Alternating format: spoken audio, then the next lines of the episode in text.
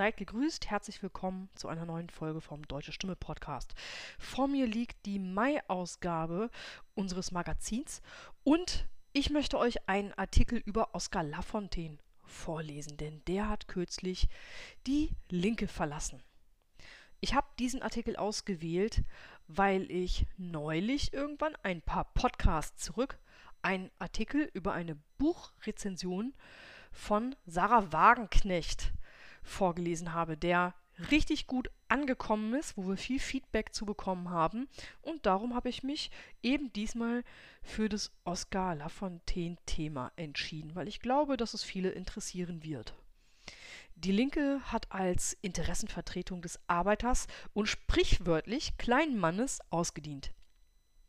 Oscar Lafontaine verlässt Linkspartei von Volker Keller.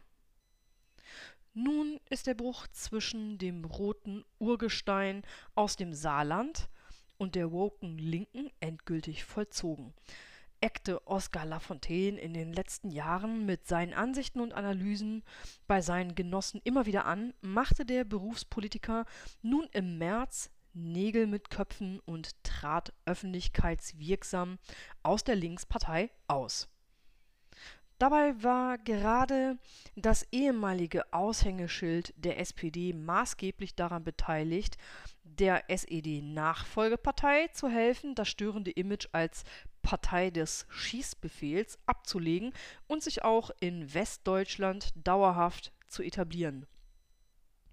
Sowohl als langjähriger Ministerpräsident des Saarlandes und Oberbürgermeister von Saarbrücken als auch als Parteivorsitzender und Kanzlerkandidat der SPD genoss, genoss der streitlustige Vollblutpolitiker durchaus eine Reputation über das sozialdemokratische Klientel hinaus.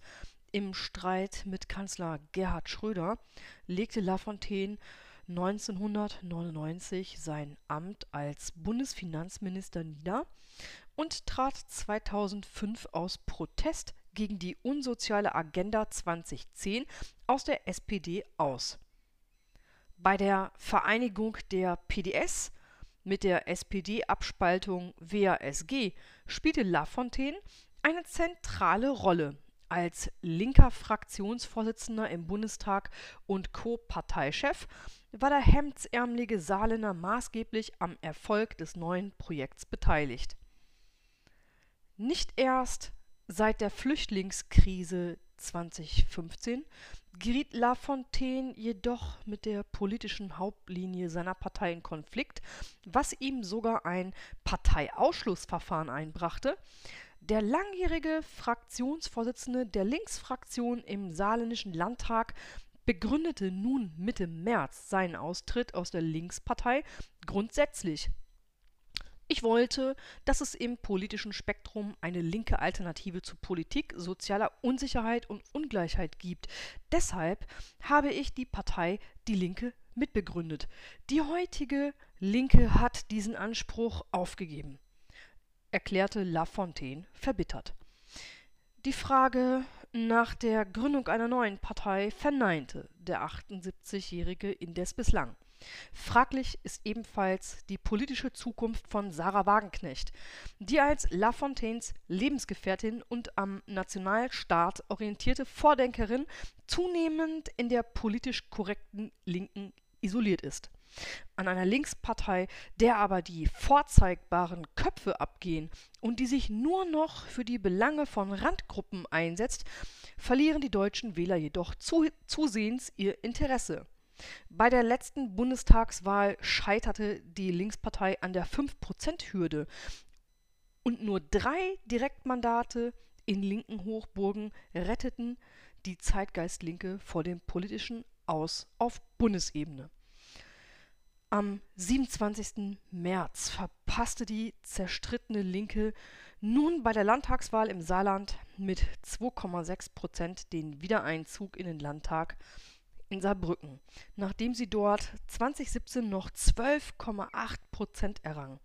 Mit dem Austritt des Gründungsvaters ist der nominelle Niedergang der pa äh, parlamentarischen Linken in der Bundesrepublik eingeläutet.